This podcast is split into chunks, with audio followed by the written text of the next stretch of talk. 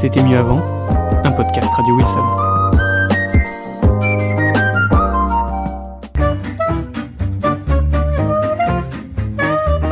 T'es encore trop jeune, moi à ton âge j'avais pas de voiture, je, je faisais la guerre, des trucs comme ça. alors. Je viens tout juste de me mettre au Minitel. Alors, euh, si vous me parlez d'ordinateur et d'Internet, euh, on va attendre quelques années, je pense. hein. les gens ne savent plus ce que c'est que de s'élever, de se distinguer de quelque chose. Avec toutes tes nouvelles technologies, toi t'envoies trois textos à une copine, l'affaire est réglée Nous, à ton âge, t'es le téléphone fixe, mon petit père Salut à tous et bienvenue dans ce tout tout premier épisode de C'était mieux avant, l'épisode numéro 1. Je suis en compagnie de Laure. Salut Bonsoir. Laure, ça va? Oui, ça va très bien. Et de Dimitri. Ça va Dimitri depuis la dernière fois? Bah écoute, euh, ça va, ça va. Et toi Quentin, comment vas-tu? Bah ça va, ça va bien, écoute ma foi. Motivé pour ce l'épisode numéro 1. Ah bah moi je suis super content d'être avec vous et en plus on a une nouvelle euh, participante. Oui, Ouais, enfin, vous êtes chez moi quand même. une hein, invitée de marque. mais- on est on est à la maison. Et euh, oui, alors du coup, on a notre invité de marque pour cet épisode numéro 1 qui traitera du féminisme. Tin, tin, tin. Sujet. Euh... Très délicat. Va falloir faire gaffe à ce qu'on dit. hein. Oui, parce que bon, euh, le féminisme porté par deux mecs et une nana, ça. Ouais, déjà, un peu mal. déjà on n'a pas la parité. Sans transition, donc pour, ce tout premier, pour ce tout premier épisode, on va se demander avant tout, mais alors qu'est-ce que le féminisme? Dimitri, qu'est-ce que le féminisme pour toi? Wow, Qu'est-ce c'est que moi t'as qui commence. trouvé? Le féminisme, bah, c'est un terme qui désigne pas mal de choses au final, puisque euh, ça, ça peut désigner une ligne politique, ça peut désigner des mouvements sociaux ou culturels, ou euh, même euh, une certaine philosophie. Mais je suis tout à fait d'accord. Euh, Mais toi alors, est-ce que t'as trouvé autre chose sur le féminisme? T'as des choses à rajouter peut-être? J'ai réussi à trouver euh, dans un mémoire qui a été écrit par euh, une Suisse, qui a testé justement ce qu'étaient les représentations du féminisme chez les gens lambda, enfin là, en l'occurrence auprès de 23 femmes. Et euh, il apparaît que euh, les femmes, lorsqu'on leur parle de féminisme, elles pensent pas du tout à l'égalité homme-femme. Pour elles, c'est juste des revendications liées au salaire. Politique ou. Oui, voilà, c'est un peu ça. Bah, moi j'avais j'avais un, Ah. un dernier truc à dire, c'est que bah, j'ai l'impression aussi que dans la, dans la population euh, globale, le, le terme féministe est assez négatif euh, aujourd'hui. quoi. Bah, j'ai l'impression qu'on identifie très souvent euh, le féminisme au féminisme radicaliste. Les représentations que moi j'en ai, par exemple, lorsqu'on parle de féminisme, vois ce que ça va être euh, des nanas qui vont euh, tout brûler et faire crever tous les hommes. Ouais, mais je pense un aussi peu que c'est- connoté négativement. Oui. euh, Je pense aussi que c'est c'est lié aussi à la, à, la, à la médiatisation du féminisme. On, on voit en fait beaucoup euh, les féministes qui, ont, euh, euh, qui, qui sont très activistes et qui font des, des coups d'éclat, alors qu'il y a beaucoup de, de formes de féministes qui sont beaucoup plus euh, modérées et qui sont beaucoup plus... euh, et qui finalement passent du coup peu à la télé et. exactement, fait, bah, dans lesquelles on n'entend pas forcément C'est parler. sûr qu'on va privilégier les, les happenings des féminines. Quand on les voit à la télé, le problème euh, c'est que on voit ce qu'elles font, on commente euh, leurs actions, mais on sait jamais en fait pourquoi elles se plaignent. C'est vrai que les, les, les fémènes sont un discours qui est assez euh, confus. Quoi. Elles, elles arrivent pas forcément à se fixer sur un thème Oui. précis et du coup... euh, que- ça, ça, rend, enfin, ça rend leur revendication qui est parfois assez floue. Quoi. Bah, c'est qu'elle vise large, au-delà même du féminisme, elle vise, euh, elle, elle manifeste contre la, déjà le tourisme sexuel, contre la, la corruption, elle manifeste contre euh, les religions. C'est, un mouvement qui finalement s'est vachement étendu, qui est même, qui est sorti des simples frontières du féminisme. Moi j'ai quelques infos euh, sur les, les- les inégalités euh, hommes-femmes qui persistent aujourd'hui, si ça, si ça vous intéresse. Oui, Ça peut être intéressant. Bah alors en France, euh, par exemple, les hommes sont payés euh, en moyenne 27% de plus que, que les femmes. Euh, une femme euh, décède tous les deux jours et demi sous les coups de son compagnon, donc euh, ou de son ex-conjoint. hein. Ça, ça pose quand même, euh, quand même euh, un certain euh, cynisme quoi. Le, le chiffre inverse pour les hommes, c'est un homme qui meurt tous les 13 jours, donc euh, voilà, c'est quand même. euh, Ah, c'est déjà pas mal. Ah oui, c'est quand même deux J'étais surpris, c'est déjà pas mal, mais quand même, c'est c'est quand même 7 fois moins, quoi. Oui, ou Ouais. alors c'est tout simplement que les nanas se font pas choper quand tu leur maries. Peut-être. Une petite Ouais, mais tu peux aller- J'avais pas, vu- j'avais pas vu les choses comme ça. Peut-être qu'elle les torture aussi, ça se pourrait. Qui Ils sait ressortent jamais de la cave, donc. euh, Bah voilà, ils peuvent pas se plaindre. Et après, un homme, il osera peut-être pas se plaindre euh, de se faire euh, agresser sexuellement ou se faire euh, tabasser par sa femme. Ouais. Bah, j'ai vu que c'était même juridiquement. euh, peut-être derrière. J'ai vu que même juridiquement, c'était très compliqué pour les hommes de faire, euh, de faire reconnaître bah, le, le fait qu'ils se soient fait battre, etc. Parce que Oui. les, les juges ont plus de clémence pour les femmes. Voilà. Faut pas, Attends, mérite- et si le mec il fait pas la vaisselle aussi, il mérite bien une bonne petite baffe de temps en temps, quoi. Bah, un bon coup de pied au cul, hein, c'est ce qui, c'est ce qui mérite Ou parfois. alors avec les 27% qu'il gagne en plus, il va acheter une, mach- une machine. Une machine à laver. Ouais, ouais. oui, c'est ouais, vrai, il pourrait. hein. Éventuellement. Euh, L'INSEE en 2010 a euh, démontré que les femmes s'occupaient de 64% des charges domestiques et 71% des obligations parentales. ah ouais. En 2010, faut, faut dire, ils ont comparé par rapport à 1985, où c'est 69% des parts domestiques occupées par des femmes et 81% des, euh, des obligations parentales occupées par des femmes. Pour euh, continuer notre discussion, nous allons écouter un extrait sur les différents mouvements du féminisme. Il y a des féministes, par exemple les universalistes, pour qui hommes et femmes sont strictement égaux. À l'inverse des différentialistes, hein, qui pensent qu'il existe une essence, un genre proprement féminin. Il y a les activistes, fémènes, barbues, ni putes ni soumises, celles qui mordent, celles qui osent. On a les marxistes orthodoxes aussi, qui en veulent plus au grand capital qu'au patriarcat. Ou encore les intersectionnels, comme Beyoncé, qui cumulent des facteurs discriminants, puisqu'en plus d'être une femme, elle est noire, et donc victime de sexisme et de racisme. Ah bah non. Il y a les religieuses, catho, musulmanes, feuches, tout ça, tout ça. Les pro-abolo contre la prostitution et les pro-prosti pour. Les écolo-naturalistes qui se sentent à l'aise avec leurs poils, les chaltris, les intégristes masculinophobe. Bref. Voilà. Et, d'ailleurs, cet extrait, on l'a pas dit, hein, mais c'est euh, c'est un extrait d'un programme court de Canal qui s'appelle Le Voilà. Meufisme, que je vous invite à, à aller regarder, qui, qui est sur. YouTube. Donc, euh, tapez. Meufisme euh, sur YouTube et puis Et on le trouve facilement. et on le trouve facilement. Alors vous, qu'est- qu'est-ce que vous avez vu, qu'est-ce que vous avez lu sur les différents mouvements du, du féminisme? J'ai lu qu'il y avait le proto-féminisme à l'Antiquité. Ouais, ouais, moi j'ai lu ça aussi, mais bon. Là, je Mais- pense qu'on tire un peu. C'est un peu capillotracté, moi, cette histoire, je trouve. oui, je suis assez d'accord. Je, je suis Ah, assez attends, moi je veux bien savoir ce que t'as là-dessus. Euh, non, mais c'est tout parce qu'après il y, a- Ah. eu des recherches- Bien, d'accord. il y a eu des recherches, il y a eu le proto-féminisme euh, euh, sous l'an- durant l'Antiquité, mais ça n'a pas. euh, euh, Il n'a pas abouti. hein. Ça n'a pas abouti, il faut le dire quand même. Enfin bon, l'émission s'appelle C'était mieux avant, alors si on traite même pas de l'Antiquité, on va où là Ah bah, en tout cas, là, on pourra déjà dire que bah, à l'Antiquité, du coup, avant, bah, c'était pas forcément mieux. Bah, moi, je suis remonté vachement tôt parce que je suis remonté jusqu'en 1832. Et, euh, et du coup, il y avait ces premières femmes euh, journalistes. C'était des ouvrières majoritairement. Euh, en fait, c'est euh, à, à partir de la date où la, la presse être libre. Et du coup, les femmes ont mis en commun, donc des ouvrières ont mis en commun leurs- leurs économies pour euh, fonder euh, deux journaux entièrement faits par des femmes. euh, Mm. euh, donc il y avait la femme euh, libre d'abord et ensuite euh, la tribune des femmes. Et du coup, elles avaient vraiment un discours progressiste sur le, bah, la, représentation de la femme, etc. Déjà à l'époque. Donc euh, j'avais trouvé ça plutôt intéressant. Euh, cette période-là, elle, est- un peu marquée par euh, bah, le, début des femmes en politique, enfin les premiers essais euh, d'introduction de la femme en politique. Notamment un groupe qui avait essayé de, convaincre euh, Georges Sand de se présenter euh, à certaines élections. Bah moi j'avais vu que les premiers à s'être euh, battus pour euh, les droits de la femme, mais c'était en France. C'était Olympe de Gouges tout simplement qui avait sorti Oui. euh, Mhm. sa déclaration des droits de la femme qu'elle avait envoyée à Marie-Antoinette euh, pour lui faire remarquer que même elle qui était reine était malgré tout en dessous des citoyens du coup masculins. Et donc son but c'était vraiment de revendiquer euh, cette égalité en disant que même la reine n'est pas est finalement en dessous de la moitié des Français. Mm. Voilà, c'était le premier truc que la première avancée féministe que j'ai vue au niveau des droits de vote. Mais en même temps, c'était que deux ans après. euh. Ouais, non, non, mais c'est vrai que le- c'est vrai que la- la- ça prend un peu euh, son origine à la Révolution française, mais, mais très vite les femmes vont quand même se faire écarter. euh, Oui, euh, Bah, tout à Bah, fait. a, priori, elles sont écartées à partir de 1792. ouais, ouais, déjà, ouais, Puis, de trois, ans après. oui, après la Révolution. Mais de toute Oui. façon, Olympe de Gouges, elle a été euh, se fera guillotiner parce qu'elle était accusée de, de contre, enfin d'être une contre-révolutionnaire du coup, à cause de Mhm. sa déclaration euh, des droits de la femme, parce que ça va à l'encontre de, de la déclaration des droits de l'homme. la femme et de la citoyenne. Oui, tout à fait. Mm. Et de la Oui. citoyenne.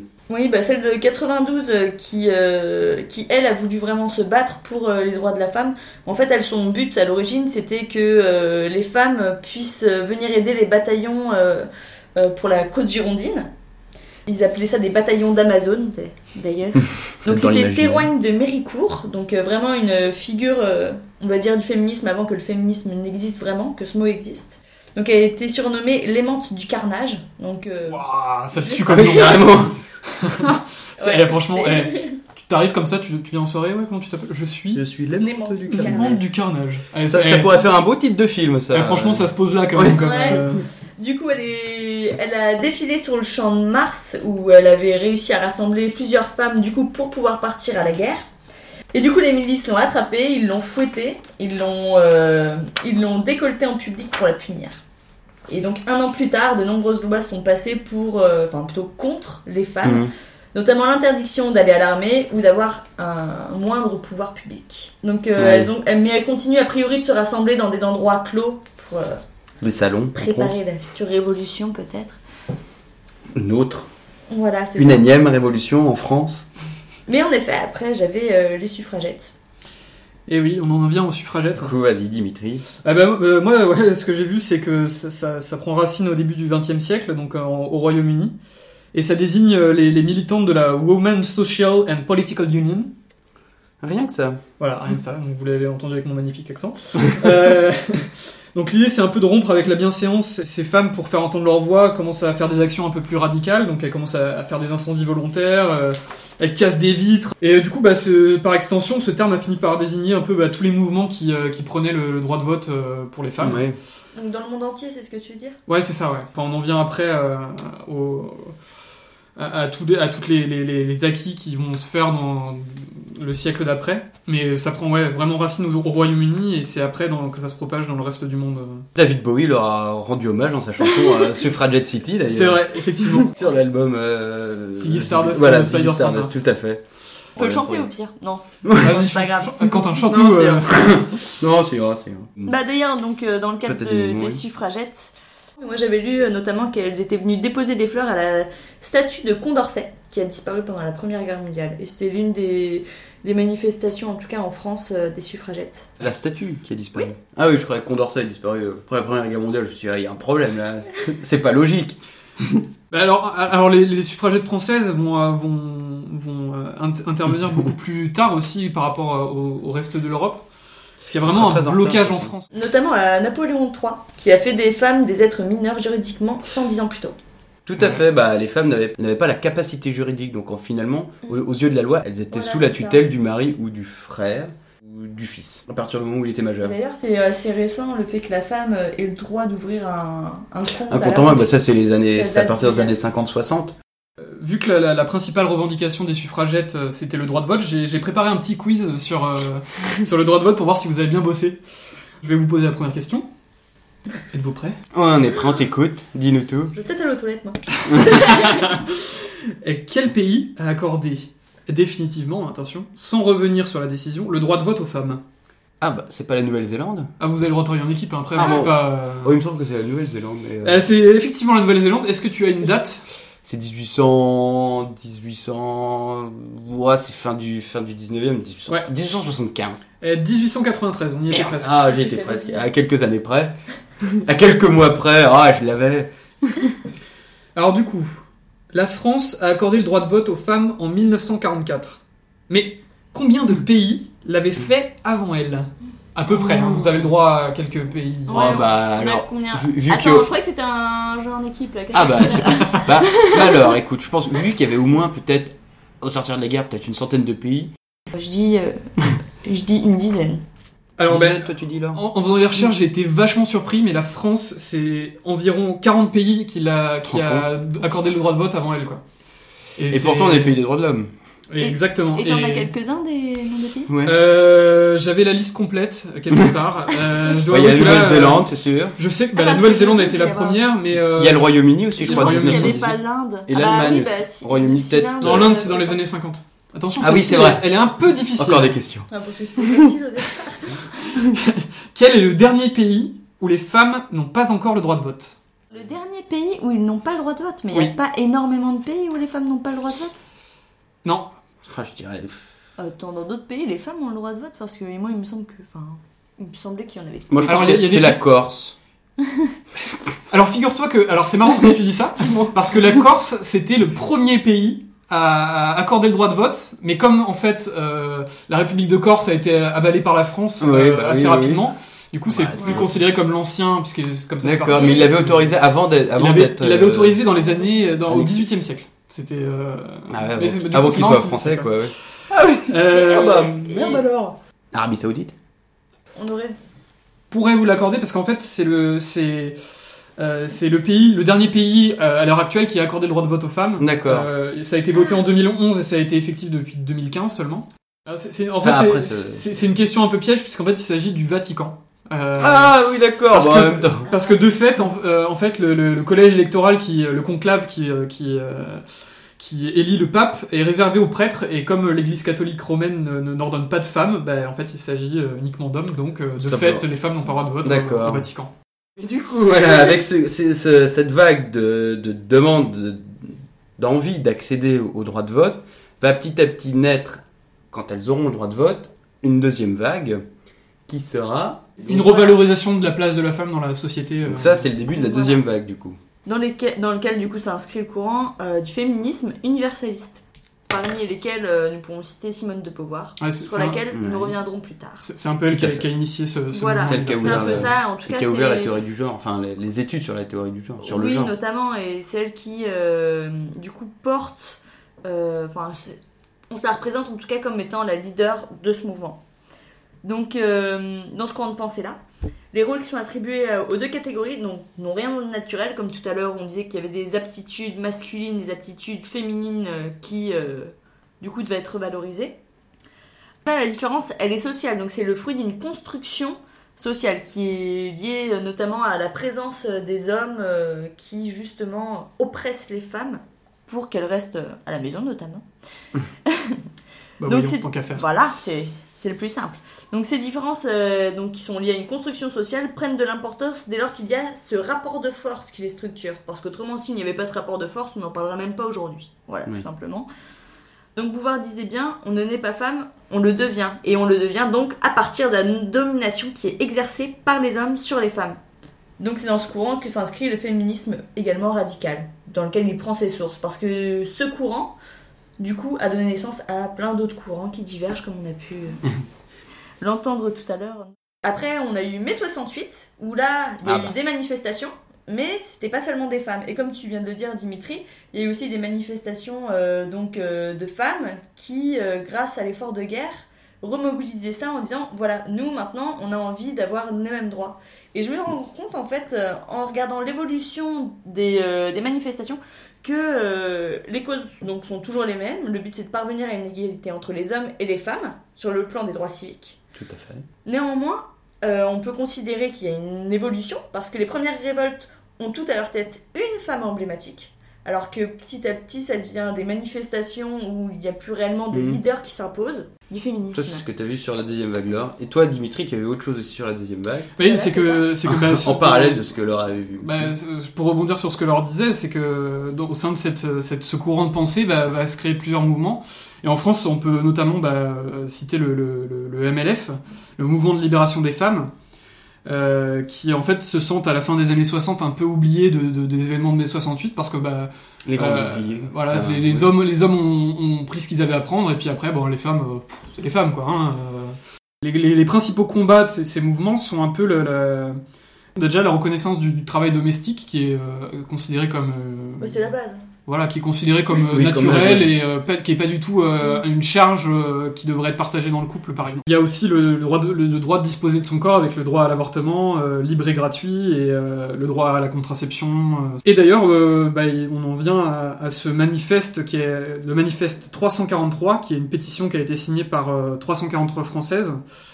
C'est ces 343 femmes qui se sont euh, fait avorter. On vient à, la- à la loi de, pour l'avortement qui est portée par euh, notre regrettée euh, Simone Veil. Et euh, la deuxième vague va, va commencer à s'essouffler parce que bah, les femmes ont obtenu des, des, acquis des nouveaux acquis sociaux et elles se reposent du coup, euh, enfin les nouvelles générations euh, considèrent qu'elles ont plus de combats vraiment à mener. euh, en tout cas, euh, il y a- je voudrais qu'on s'écoute un petit extrait euh, sur, le, sur le MLF qui est, qui est- Ah, bah, ça, extraordinaire par sa... Par sa... Allez, vas-y, fais-nous plaisir. Ah ouais, c'est c'est d'une drôlerie euh, absolue. Qu'est-ce que vous pensez du MLF Quoi la MLF Le mouvement de libération de la femme. Ah oui. Oui, c'est une bonne chose. Et Mais je que suis contre. Pourquoi? Parce que euh, je suis contre. Je sais pas pourquoi, mais je suis contre. Je sais, j'en sais rien. Les femmes n'ont pas besoin d'être libérées. Non, si, elles sont libres euh, tout en étant au foyer, à mon avis. hein. Elles doivent rester à la maison. C'est indispensable. L'éducation des enfants ne peut se faire qu'avec la femme au foyer. Vous êtes d'accord? Euh, moi, je, je préfère être à la maison. Je dis franchement, oui. M'occuper de mes enfants. Non, je travaille pas? Est-ce que vous êtes féministe, madame? Euh, assez, oui, je suis féministe, oui. Moi Qu'est-ce aussi. que ça hein. veut dire Mais je ne je vois pas une différence entre un homme et une femme. Pour moi, c'est pareil. Qu'est-ce que ça veut dire être féministe Euh, être pour la femme plus que pour l'homme, c'est ça? C'est-à-dire que l'homme est toujours le dessus sur la femme et que la femme est, est en dessous. euh, moi, en ce qui me concerne, non. C'est pas je- notre cas. Alors, J'ai mon mot à dire. Vous êtes féministe, ça veut Oui. dire quoi, monsieur? C'est-à-dire je suis pour l'égalité des couples. Mais une égalité dire, a totale. Chacun, chacun donne son opinion, son point de vue. Et on est euh, tombé d'accord pour qu'elle puisse élever les enfants tranquillement à la maison. Et l'inverse n'aurait pas été envisageable, vous au foyer et madame travaillant? Je crois pas. Si, pourquoi pas Que j'en ai à foutre, moi. Avec du recul, on peut trouver ça drôle maintenant. Ouais, avec du recul, ouais, bien sûr. C'est- tellement drôle la, la, la, la- la différence de réaction des deux. euh. Avec du recul maintenant, Kim, c'est impensable de se dire ça. C'est comme si tu disais à un prisonnier, bah t'es libre, mais en prison par contre. Mais justement, c'est ce que je disais tout à l'heure par rapport aux représentations du féminisme, parce que là, c'est Oui, exactement ça. parce que là-dessus, oui, oui. Ouais. Et euh, c'est vrai que rien que sur euh, l'étude euh, suisse qui a été faite sur euh, donc 23 étudiantes, donc c'est des personnes qui ont notre âge, l'étude est assez récente, euh, sur le. Au niveau des revendications fémi- féministes, donc il y a le salaire, et lorsqu'on demande à ces étudiantes, mais pourquoi est-ce que votre salaire est moins élevé que, euh, que le salaire est moins élevé Mhm. pour les femmes que pour les hommes? Et elles répondent tout simplement que ah bah, les femmes elles travaillent à temps partiel ou elles cherchent des postes sans responsabilité. Donc ça montre que il a été déjà pour les femmes en elles-mêmes qu'elles sont déjà moins efficaces au travail, qu'en plus de ça elles cherchent pas de la responsabilité parce qu'on sait jamais, ça peut être un peu craignos. Donc bon. Ouais, Et enfin moi personnellement quand j'ai lu cette étude, je me suis dit wow, c'est quand même vachement dangereux Bah, c'est ont des étudiantes, des étudiantes qui ont notre âge, Ouais. qui euh, cette construction sociale, elle est vraiment actée, Bah, voilà. construite par l'homme, et ça dévalorise leur capacité à. même au sein du travail. Enfin voilà. Bah, elles, ont, petite elles ont intégré ça, cette inégalité finalement, euh, sans, sans vouloir euh, chercher à, à comment dire, à quitter on va dire ce, ce, Ce schéma. le métier, ouais ce schéma. Et bah elles se disent bah tant pis c'est comme ça, c'est que finalement on est des femmes et donc euh, bon, on n'a pas le droit d'avoir des postes à temps plein et que finalement on n'a pas le droit d'a- d'avoir des postes à responsabilité. Et d'ailleurs, ça se est, ben, voit en plus dommage, de ça. d'ailleurs, de dire ça. Ça se voit en plus dans, euh, dans les métiers que les jeunes femmes veulent faire. C'est souvent des boulots, euh, vu qu'elles ont l'instinct maternel, elles vont Oui.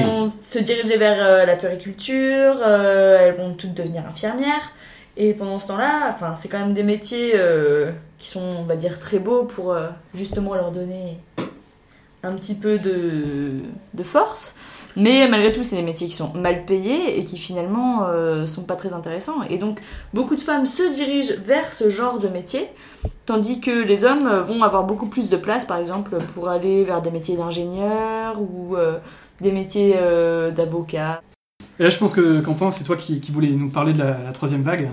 Bah, c'est que j'ai plusieurs informations. Euh, J'ai eu plusieurs lectures sur ce qu'on va considérer comme la troisième vague du féminisme avec euh, l'émergence de, donc, entre autres de l'afroféminisme qui va émerger dans les années 90 en Europe entre autres et euh, en, France aussi, mais qui va émerger beaucoup plus tôt aux États-Unis avec les, les, le, mouvement des, femmes noires aux États-Unis qui, euh, qui, qui se considéraient discriminées en tant que femmes et en plus d'être discriminées en tant que femmes noires et donc d'avoir deux euh, facteurs de discrimination, ce qui donne la discrimination croisée.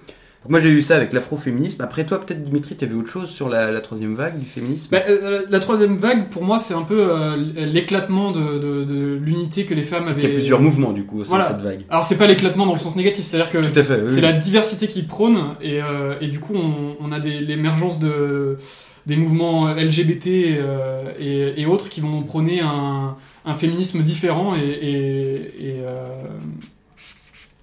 Je note LGBT parce que euh, je- des fois j'inverse les lettres.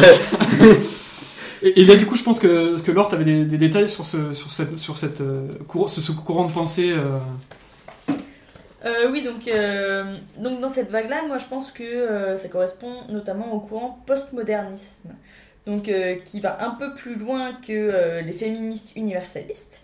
Donc ce courant, lui, il balaye complètement les genres et donc les catégories qui sont attribuées aux femmes et aux hommes. Euh, même si euh, même si on sait que euh, dans le féminisme universalisme, on sait bien que la construction homme-femme, justement, ce sont des constructions sociales, ben, lui, il propose ce courant-là de balayer complètement les genres et de dire voilà, il n'y a plus d'hommes, il n'y a plus de femmes. La, la suppression du genre, ça veut dire euh, plus d'identité pour certaines Voilà, personnes. c'est ça, parce que en fait, finalement, ces identités, ces ident- identités qui sont construites répondent finalement à des stéréotypes qu'on peut croiser tous les jours dans fait. la vie. Euh, c'est tout simplement euh, les hommes, par exemple, ils doivent être forts, ils doivent savoir changer les ampoules. Et si c'est pas le cas, est-ce que c'est réellement un homme? Moi, je sais changer les ampoules, mais après, j'irai pas plus loin. le mec. je, serais incapable de faire de la plomberie, par exemple.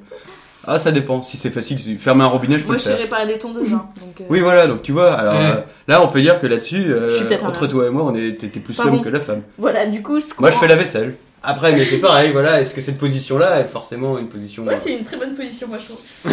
Toi, oui, parce que t'as la flemme de la faire, on le sait bien. Ouais. Par- Pardon, mais euh, je vous dérange là ou... Ouais, non mais malgré On tout, reprend même sur ce que si tu disais, on- ouais, tu disais, Malin. Même si on Oh dit là. ça, euh, donc les courants là qui... euh, Tu disais, là. Je vous dérange peut-être là qui enlève vraiment la stigmatisation donc, entre l'homme et la femme, euh, bah moi je la trouve vachement bien. Je trouve ça très intéressant. Parce que même si des personnes euh, de mon âge, notre âge, et même avant qu'on se mette à chercher ça, on- Enfin, je sais pas, moi, quand j'observe le monde autour de moi, je me rends bien compte qu'il y a une grosse différence entre les hommes et les femmes et ce qu'elles peuvent faire et ce que les hommes peuvent faire. C'est comme les mecs qui pissent dans la rue et les femmes qui pissent dans la rue. On se dit, oh là, une femme qui pisse dans la rue, c'est c'est sale. Enfin, Ouais. on se dit, bah, Ouais, c'est- moi je me dis aussi ça pour les hommes, euh, Ouais, voilà, mais euh, souvent, ouais. on, on- enfin, on, on, on a cure des, de- de- des hommes qui urinent dans la rue, alors qu'une femme, on se dit, soit elle est déviante socialement, soit elle est bourrée, soit elle est défoncée, alors qu'un mec, bah, c'est, Ouais. bah, il a une envie pressante, c'est normal. Oui, c'est vrai. Euh, quand on a envie de faire pipi, faut, Non, faut- non, je suis d'accord avec ça, mais par contre, je trouve ça quand même dégueulasse. hein. Ah, mais dans tous les cas, de toute façon, c'est dégueulasse. De toute façon, ça s'appelle de la miction sur voie publique, Oui, et bon, euh, euh, tu trouverais ça encore plus dégueulasse si toutes ces personnes-là s'étaient pissées dessus avant d'entrer chez elles.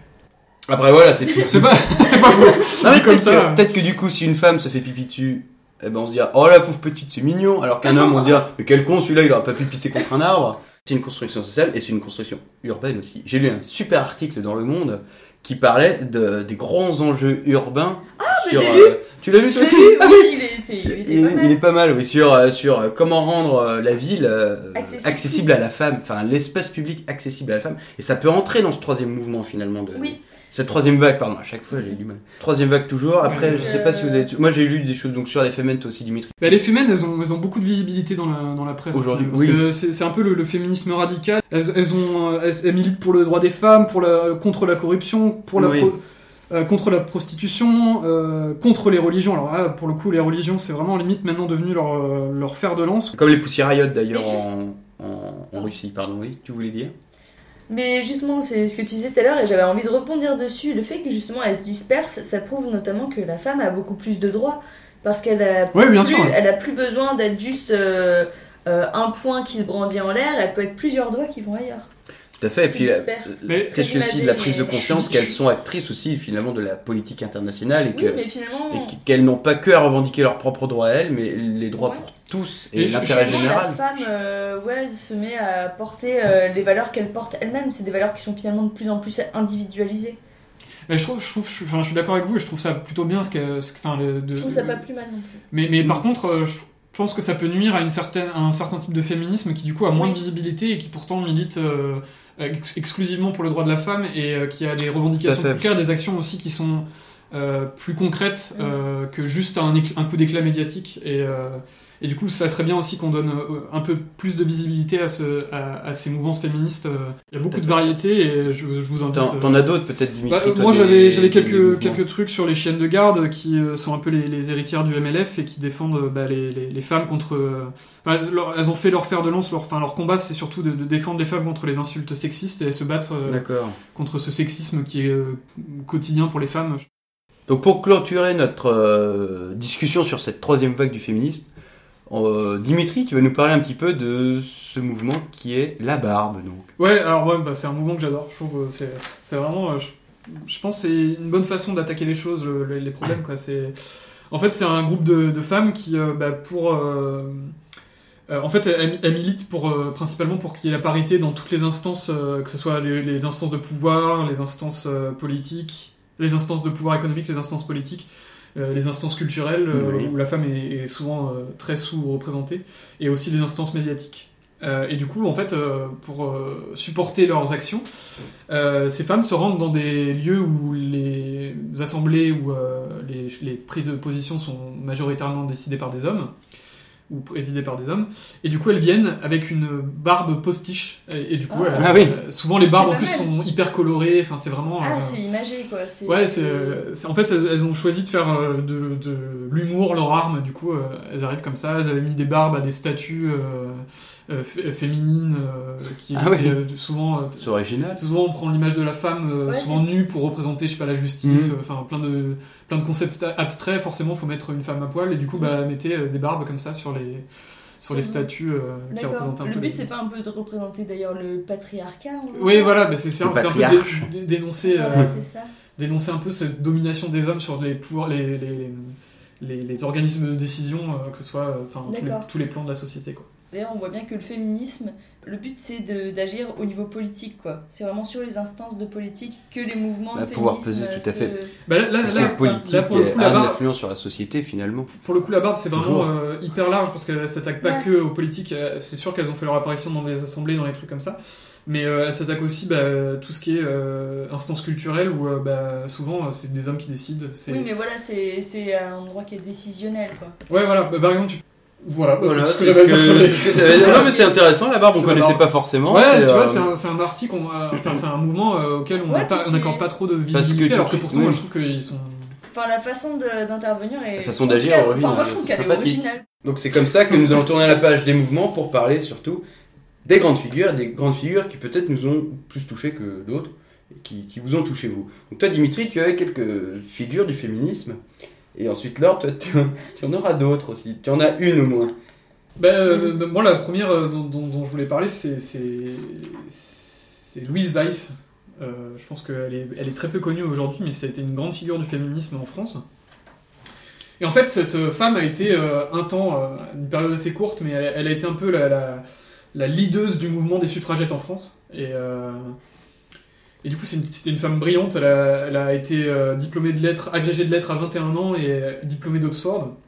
Euh, elle s'est engagée pendant la Première Guerre mondiale en tant qu'infirmière, donc c'est vraiment une Ah femme oui. qui a fait plein de choses euh, et qui, est- qui est assez in- incroyable. Quoi. Elle était très proche de, de pas mal de, de gens qui, euh, qui sont connus parce que ce sont des hommes, alors qu'elle avait un, un engagement qui était à- à- largement à leur mesure, voire carrément supérieur. Euh, elle a notamment été en, euh, aux côtés de, de Vladimir Dormesson, d'Aristide Briand, de Léon Blum, de Paul Valéry, donc euh, vraiment, voilà, euh, c'est quand même une femme qui a, qui a, qui a eu de l'importance euh, en politique en France. Et elle fait quoi pour les femmes, au final? Elle va essayer de redonner un souffle nouveau au, au mouvement des suffragettes françaises qui bah, euh, commençait à baisser les bras à force de se prendre des refus, euh, c'est des refus dans, le, dans, la, dans, la, Dans la figure. dans la figure.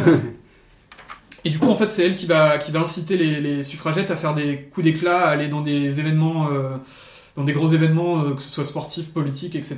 Et euh, elle va se présenter euh, symboliquement euh, aux élections municipales de 1935.